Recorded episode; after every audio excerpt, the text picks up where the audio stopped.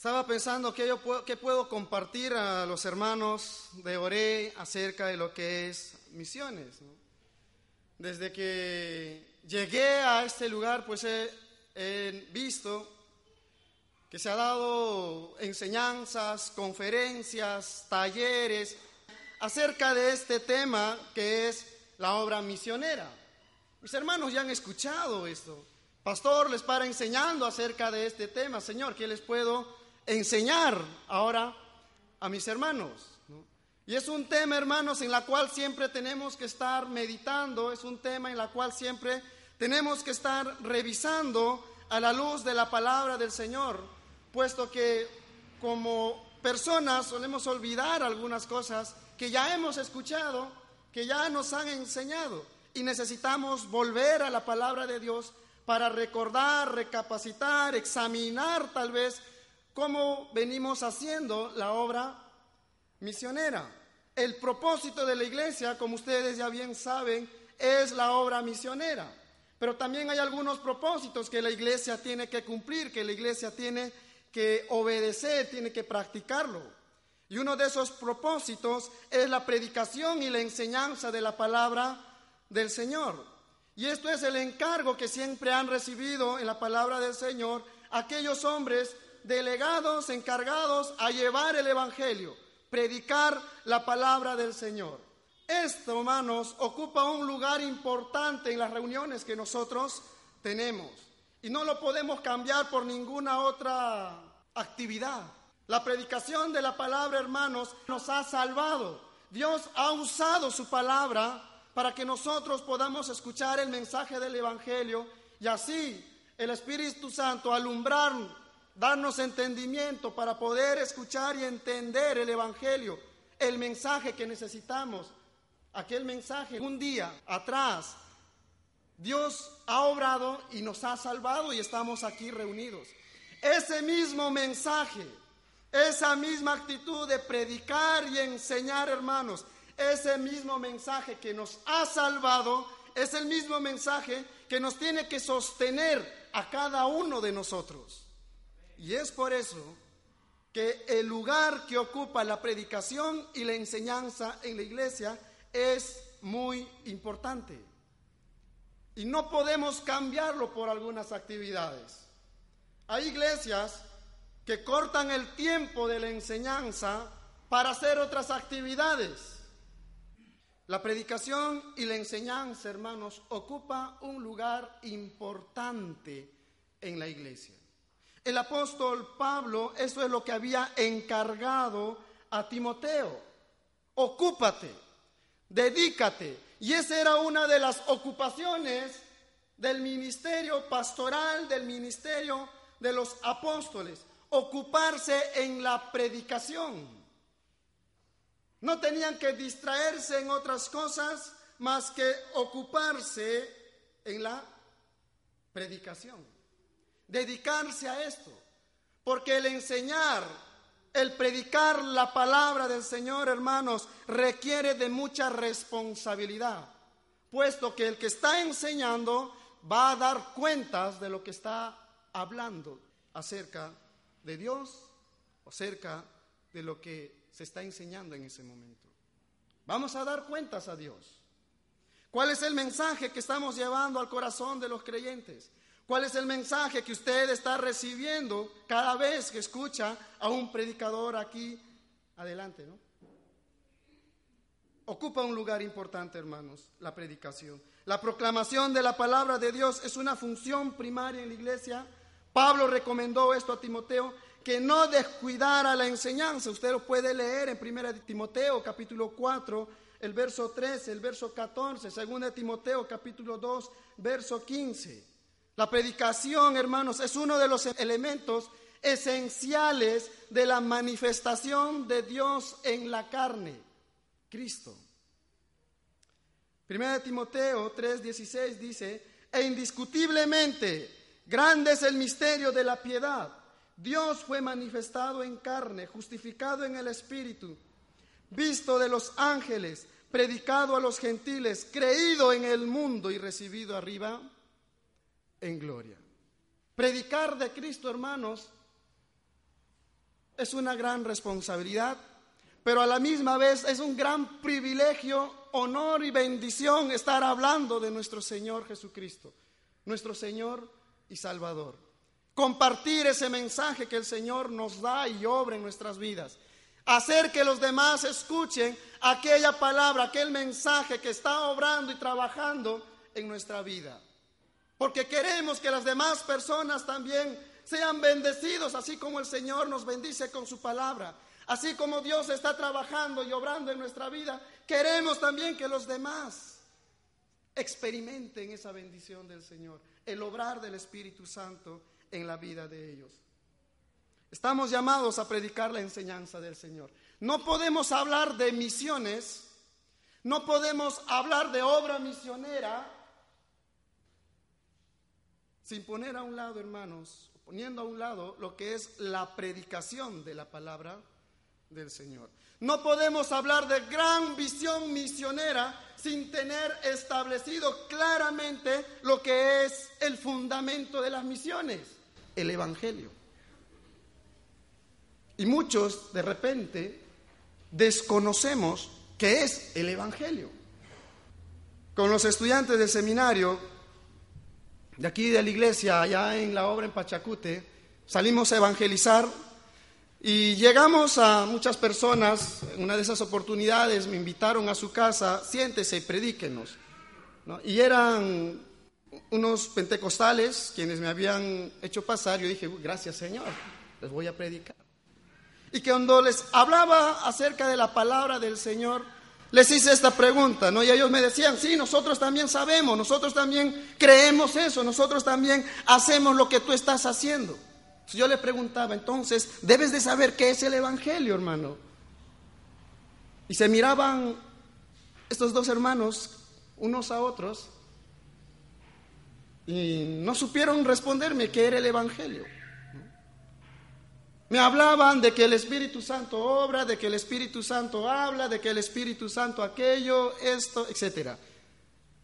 Gracias por enseñarme eso, pero dígame, usted que predica, usted que está encargado de una obra, ¿qué es el Evangelio? Y no me sabían definir qué era el Evangelio. Hermanos, no podemos hacer obra misionera sin tener claramente establecido lo que es el Evangelio. ¿Y por qué esto? Porque lo que se habla en misiones, cuando se, se, hace la obra misionera, el evangelismo, estamos haciendo, llevando el evangelio, el evangelio del Señor, el único evangelio que tenemos acá, la cual va a obrar en el corazón de la persona y este, así, solo así, va a ser salvo. Pablo esto claro lo dice en Gálatas, no que haya otro evangelio, sino que hay uno. El exclusivista, ¿verdad? El evangelio, el único evangelio que tenemos que hablar, que tenemos que proclamar. De ahí la necesidad de tener la claridad del evangelio, hermanos, que hablamos a los demás. Y esto, hermanos, ocupa un lugar importante en los propósitos de la iglesia. La predicación y la enseñanza bíblica de la palabra del, del Señor. Y así poder empezar lo que es la obra misionera. La meta suprema de todo ministerio es alcanzar a otros para Cristo. El ministerio de niños, alcanzar a otros niños. El ministerio de adolescentes, alcanzar a otros adolescentes, los jóvenes, los adultos, los ancianos. Alcanzar a otros. La iglesia es llamada, hermanos, a compartir fielmente el Evangelio a través de su palabra y hechos. Y esto es lo que el libro de Hechos, capítulo 1, el verso que hemos leído, nos enseña. El mandato que el Señor nos está dando. Pero recibiréis poder cuando haya venido sobre vosotros el Espíritu Santo y me seréis testigos en Jerusalén en toda Judea, en Samaria y hasta lo último de la tierra. La voluntad del Señor, hermanos, está que la iglesia se involucre de alguna u otra manera a llevar el Evangelio. La iglesia ore. ¿Hasta dónde ha llevado el Evangelio, hermanos. De repente ya hemos salido de nuestra Jerusalén, los olivos. De repente ya hemos salido de nuestra Judea, Lima. De repente ya hemos salido de Samaria, toda la provincia, el departamento de Lima. Pero hay lugares todavía que nos faltan por alcanzar y llevar el Evangelio. Creo que lo más lejos que hemos podido llegar, como los hermanos aquí adelante lo compartían, en la sierra, en la selva. Son los hermanos que salen aquí a hacer ese ministerio, hermanos. Son los hermanos que están llevando su palabra, la palabra del Señor, pero nosotros también podemos ir juntamente con ellos por medio de nuestras oraciones.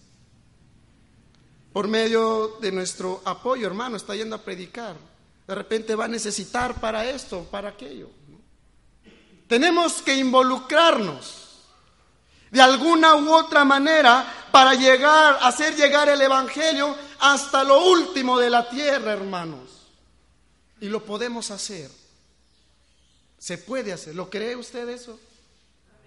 Se puede hacer, hermanos. Hoy en día hay muchas maneras de poder hacerlo.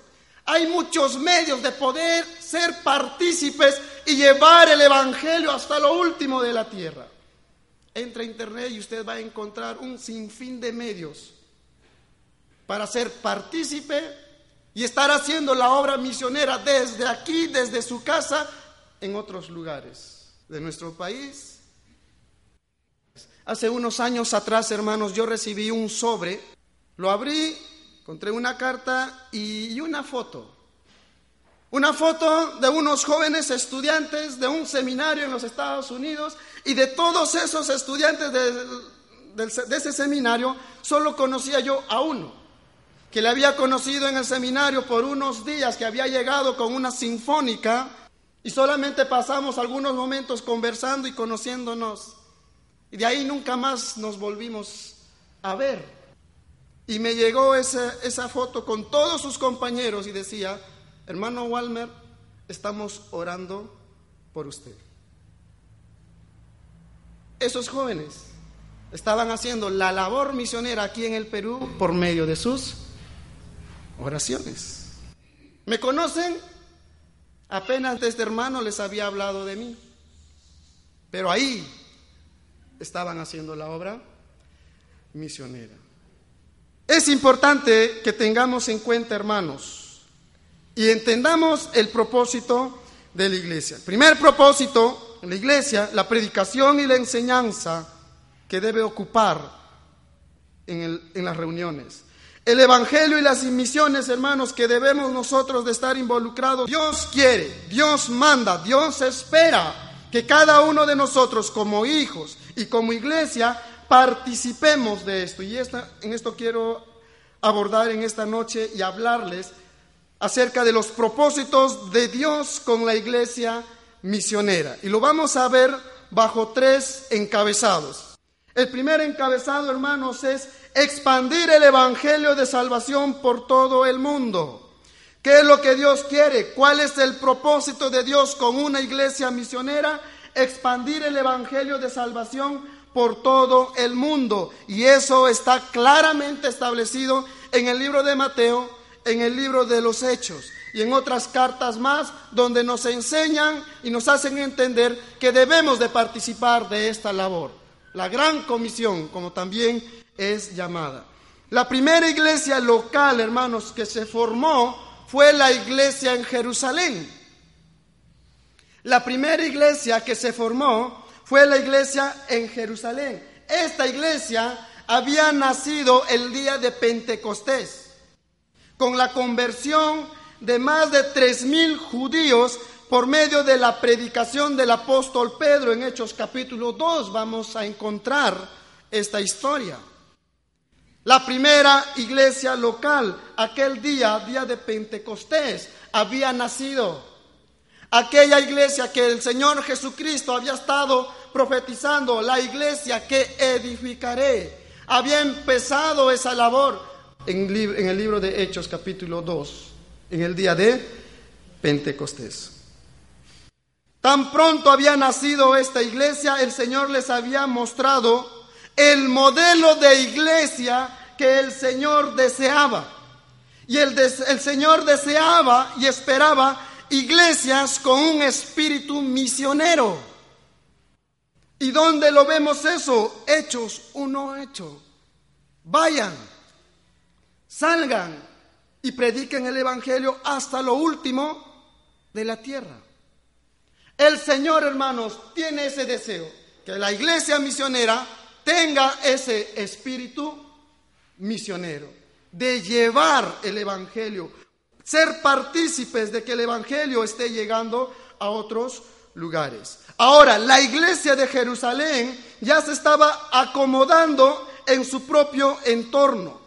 Se estaban concentrándose en sí mismos y se estaban olvidando de la obra misionera, de aquel encargo que el Señor les había dado en Hechos 1.8. Y el Señor tuvo que usar los medios, los métodos para que ellos cumplan con el propósito de la iglesia. Primer propósito, hermanos, entonces es expandir el Evangelio de salvación por todo el mundo, involucrarse, involucrémonos cada uno de nosotros en participar de este mandato del, del Señor. Nosotros como obra, hermanos, no pueden salir a viajes misioneros, pero ellos sí pueden ser partícipes de estar haciendo la obra en otros lugares y es por medio de sus ofrendas. Tenemos la costumbre, hermanos, nosotros, de que los hermanos ahorren y tengan su ahorro misionero. Ellos juntan su ahorro misionero. Ese ahorro, el misionero, sirve nada más y nada menos para apoyar y enviarle al misionero que nosotros apoyamos como obra. Pastor Neider Cenepo, en Tarapoto, quien está estableciendo una iglesia. Y cada cierto tiempo les digo a los hermanos, hermanos, ya es tiempo de que traigamos nuestros ahorros misioneros y enviemos al misionero que estamos apoyando allá. Los hermanos traen, juntan su dinero, juntamos todo y lo enviamos al misionero. Ellos están haciendo la labor misionera por medio de sus ofrendas en Tarapoto. Y ustedes también lo pueden hacer. Y no solo en Tarapoto, lo pueden hacer en Caballo Cocha, lo pueden hacer en muchos otros lugares del país. ¿Por qué no del mundo? Tantos misioneros que hoy en día, hermanos, están esperando de que alguien más les apoye. Misioneros que están esperando que alguien más se involucre con ellos en seguir llevando el Evangelio a los musulmanes o a otros lugares donde se necesita de la predicación de la palabra del Señor. El propósito es expandir el Evangelio de salvación por todo el mundo. Segundo, propiciar el nacimiento de otras iglesias. Hechos capítulo 11, busque por favor Hechos capítulo 11, y el verso 19 dice, ahora bien, los que habían sido esparcidos a causa de la persecución que hubo con motivo de Esteban, pasaron hasta Fenicia, Chipre y Antioquía, no hablando a nadie la palabra, sino solo a los judíos. Pero había entre ellos unos varones de Chipre y de Sirene, los cuales cuando entraron en Antioquía hablaron también a los griegos, anunciando el Evangelio del Señor, y la mano del Señor estaba con ellos, y gran número creyó y se convirtió al, al Señor. Tenemos que expandir el Evangelio de salvación por todo el mundo pero también, hermanos, tenemos que propiciar el nacimiento de otras iglesias. Estos hermanos quienes habían salido y habían llegado a Fenicia, habían llegado a Chipre, habían llegado a Antioquía, hablando el, Evangelio solamente a los judíos, habían otros también quienes habían creído. Y aquellos quienes habían creído, era necesario que se estableciesen iglesias. Y fue así como las iglesias fueron siendo establecidas de lugar en lugar, de región en región, de país en país, predicando el Evangelio, siendo partícipes de propiciar el nacimiento de otras iglesias, involucrados. La iglesia local de Jerusalén, en llevar el Evangelio y ahora en propiciar el nacimiento de nuevas iglesias. Y una iglesia a la luz y al esfuerzo de este trabajo misionero y evangelístico que estaban haciendo estos hermanos, nació la famosa iglesia en Antioquía. Una iglesia, hermanos, que dio gran fruto y testimonio por todas las regiones de aquel entonces. Salieron grandes siervos del Señor de esta iglesia. Grandes predicadores habían salido de esta iglesia en Antioquía. Tercero es contribuir al crecimiento de otras iglesias. Hechos capítulo 11, el verso 22 al 26 dice así. Llegó la noticia de estas cosas a oídos de la iglesia que estaba en Jerusalén. Y enviaron a Bernabé que fuese hasta Antioquía.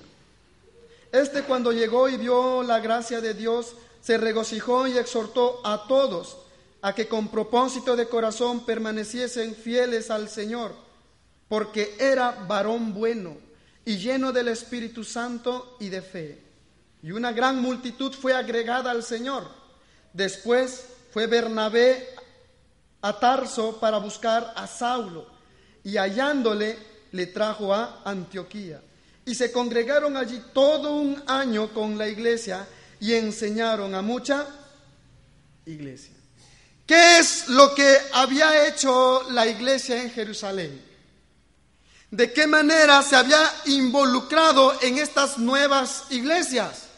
de qué manera estaba participando en el establecimiento de estas nuevas iglesias.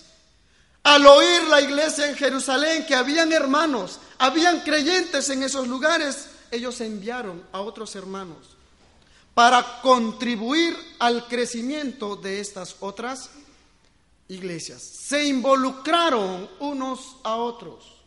Unos habían ido a disipularles, a exhortarles, a animarles a que permanezcan fieles en el camino del Señor. Y los que habían quedado habían enviado los recursos que estos iban a necesitar y que los hermanos allá necesitaban.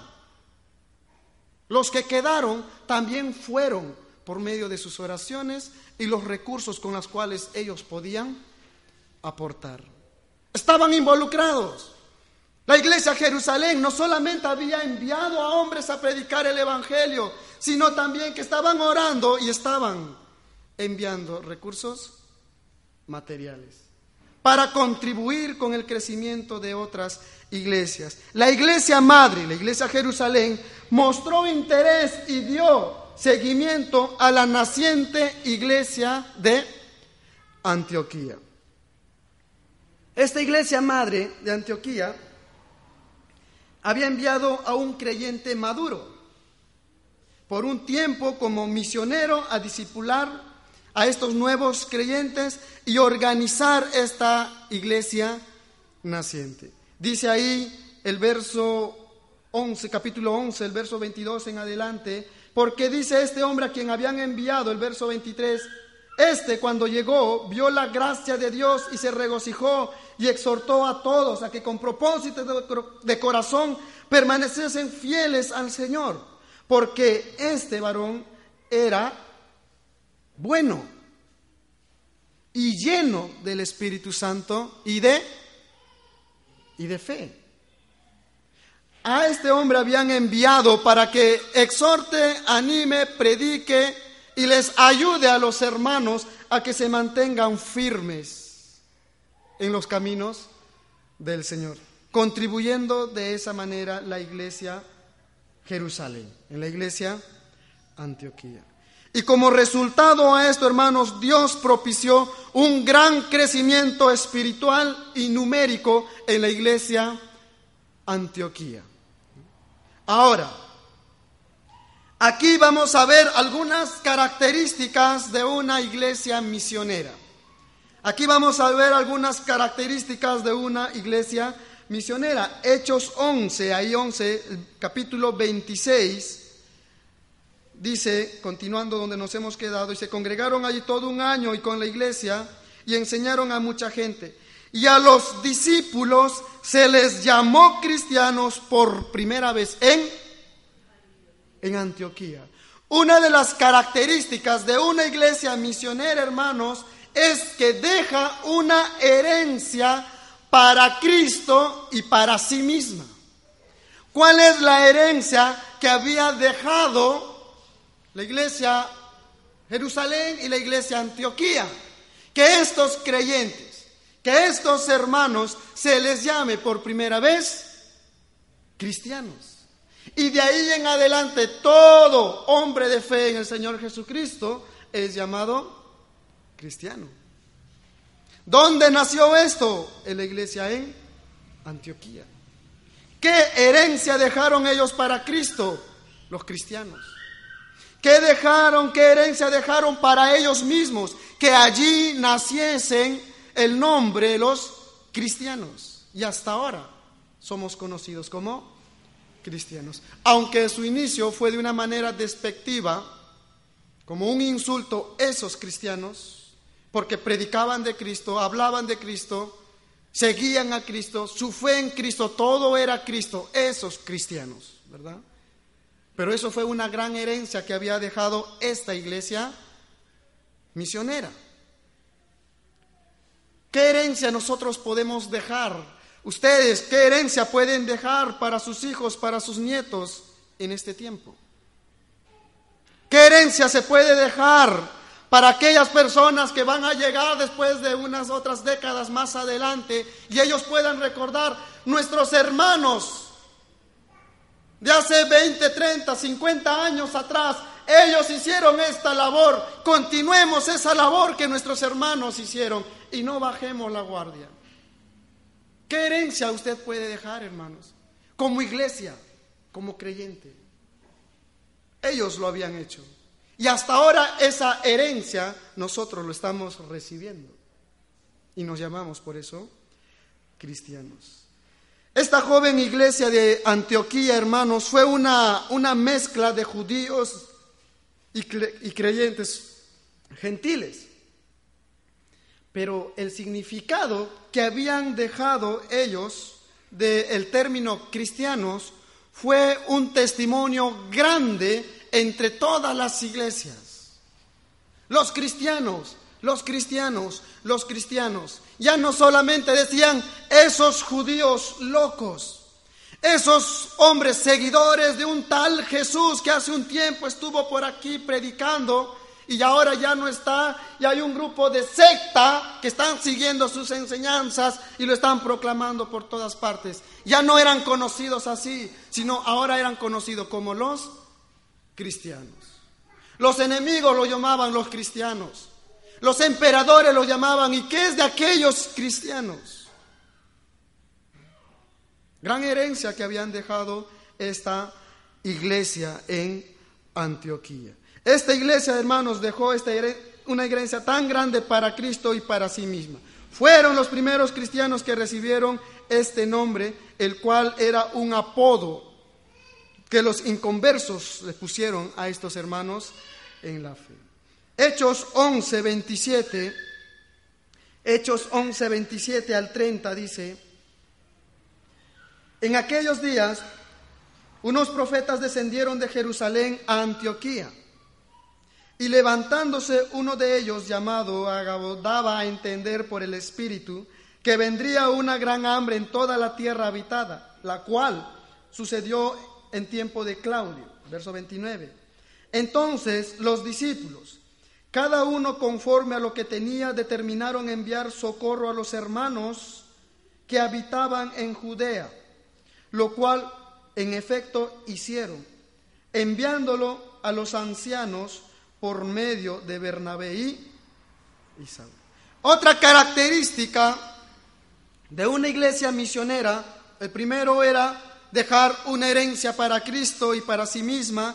Una segunda característica de una iglesia misionera es que está dispuesta a compartir la provisión de Dios.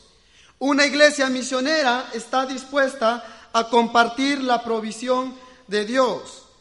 Esta hambruna, hermanos, que había estado pasando durante el reinado del emperador romano Claudio, queda registrado en la historia, queda registrado aquí en la palabra del Señor. Y los hermanos, los otros hermanos, no hicieron oído sordo, no hicieron sus bolsillos pesados, no hicieron los ojos cegados, no hicieron omisión a esa necesidad que estos hermanos estaban pasando. Ellos inmediatamente, al enterarse que estos hermanos estaban pasando por una gran necesidad, empezaron a juntar, a reunirse y mostrar así su generosidad, ofreciendo apoyo a los creyentes de estas iglesias que estaban pasando por necesidades.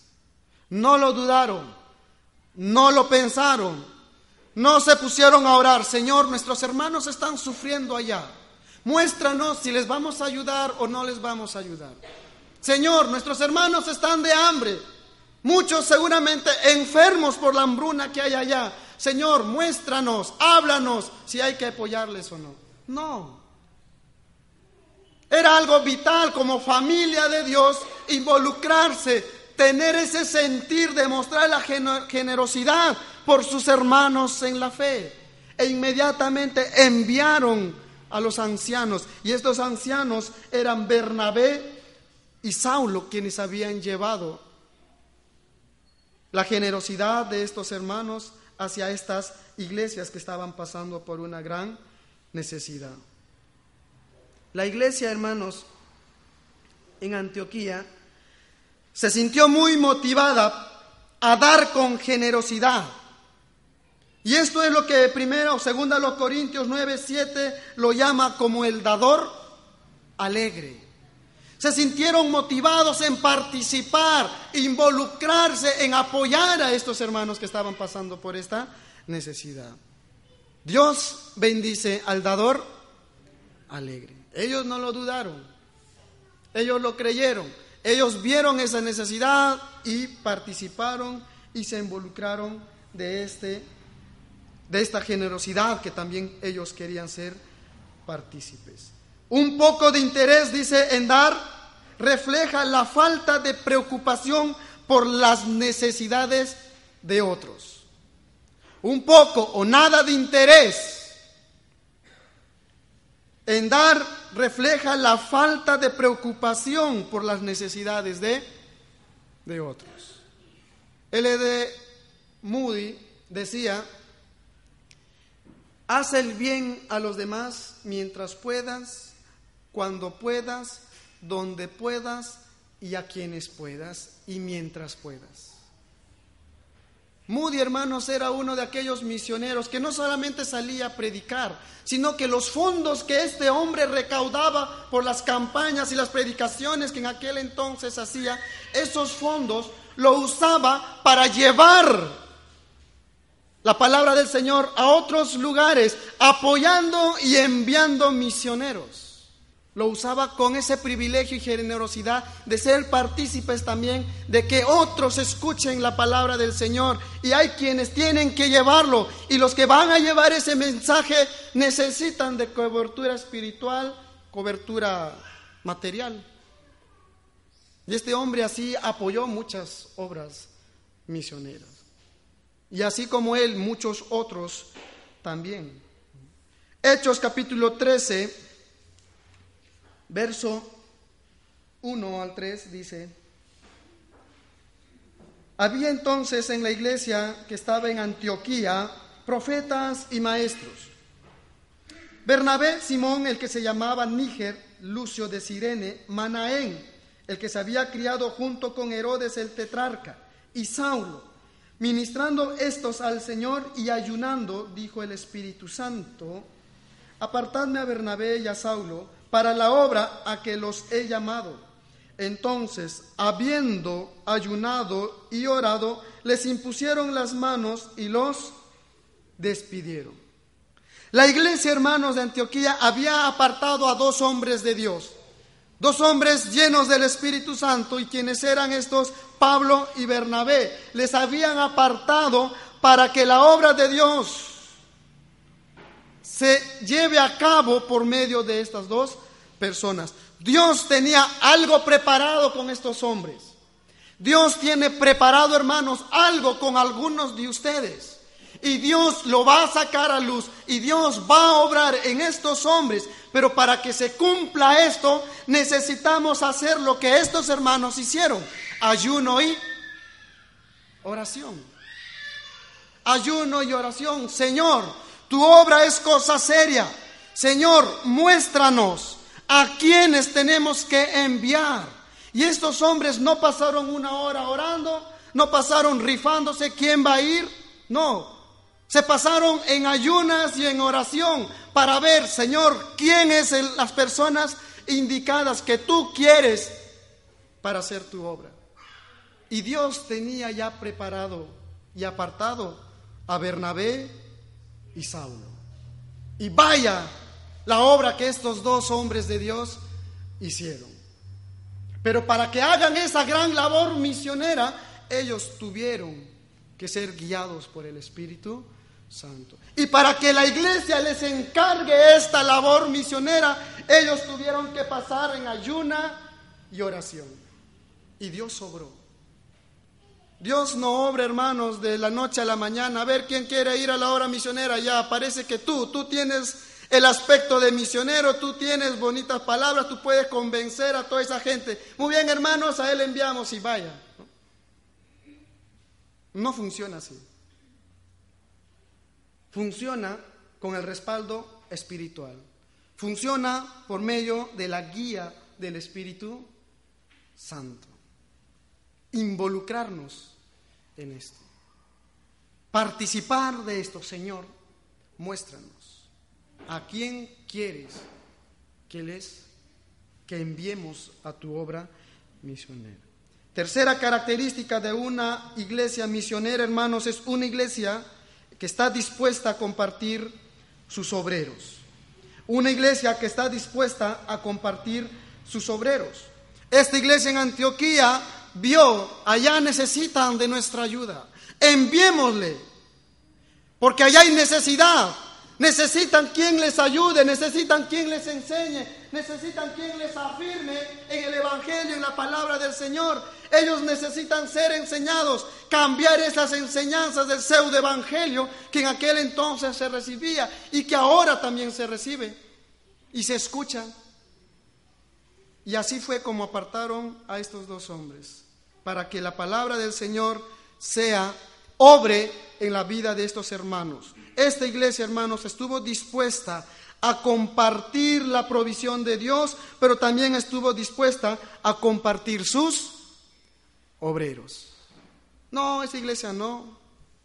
Si hay necesidad, una iglesia misionera comparte sus obreros. Y damos gracias a Dios que viene obrando así en las iglesias, quienes comparten y envían a sus miembros para que puedan ser partícipes también de esta obra misionera. Este era el primer y gran viaje misionero que se había organizado para que estos dos hombres puedan ir y predicar la palabra de Dios. La obra misionera, hermanos, requiere que toda la iglesia esté involucrada. Los hermanos que no pueden ir pueden apoyar por medio de sus oraciones, pueden apoyar por medio de sus ofrendas. Se puede hacer la obra misionera.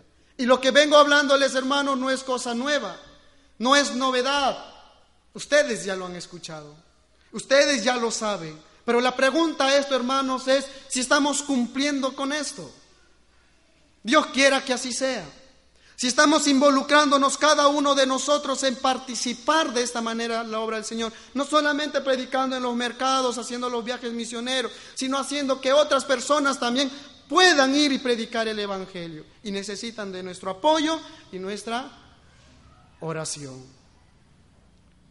Hace unos meses atrás, hermanos, cuando le, le enviamos al misionero esta ofrenda especial que habíamos recogido de los ahorros misioneros, y me comunicaba con él, mira hermano, le estamos enviando. Hemos juntado estos ahorros con los hermanos, ahorros misioneros, y le estoy depositando, le estoy enviando hermanos, espero que les sirva. El misionero, muy emocionado, brotando de sus ojos lágrimas, por la forma y, el, entonado en, en que me hablaba. Me decía, pastor, gracias. Justo se estaba orando hoy en la mañana con mi esposa que necesitamos tanto porque estamos pasando por esta dificultad. Pastor, gracias. Necesitamos nosotros tanto, me decía, hermano, le estamos mandando justos esa cantidad. Seguro que saltó de alegría, no sé. Pero mire cómo Dios obra, hermanos, cuando nosotros estamos dispuestos a ser partícipes de la obra misionera. Otros están siendo bendecidos por medio de las bendiciones que Dios nos ha dado. Por medio de las bendiciones que Dios nos ha dado. Y esto tenemos que enseñar a nuestros hijos también. Recuerdo en la ciudad del Cusco, la iglesia que asistía, la primera iglesia que asistía allá, la iglesia autista del Calvario, uno de los hermanos hacía que sus hijos pequeños junten sus propias propinas para que ellos ofrenden, uno, diezmen, dos, y envíen sus ofrendas misioneras. Niños, ofrendando, diezmando y enviando sus ofrendas misioneras. Muy aparte de sus ofrendas y sus diezmos que ellos daban de las propinas que recibían, juntaban sus ofrendas misioneras. Y es necesario hoy en día enseñar eso a nuestros hijos, porque este mundo, hermanos, la sociedad, cada vez está siendo más materialista. Y no hay que avisorar a tan lejos para darnos cuenta de estos. Ocurre también dentro de la iglesia. Nosotros a veces también nos estamos volviendo muy materialistas. Estamos buscando más las cosas materiales en este mundo que las cosas espirituales. Y parte de esas cosas espirituales es la obra misionera. ¿Se puede? Sí se puede. Se puede cuando hay un corazón dispuesto y se compromete con el Señor. Dios, yo quiero cumplir con la obra misionera. Tal vez no puedo ir a predicar, a evangelizar, pero sí puedes orar, hermanos. Si puedes ofrendar para la obra misionera.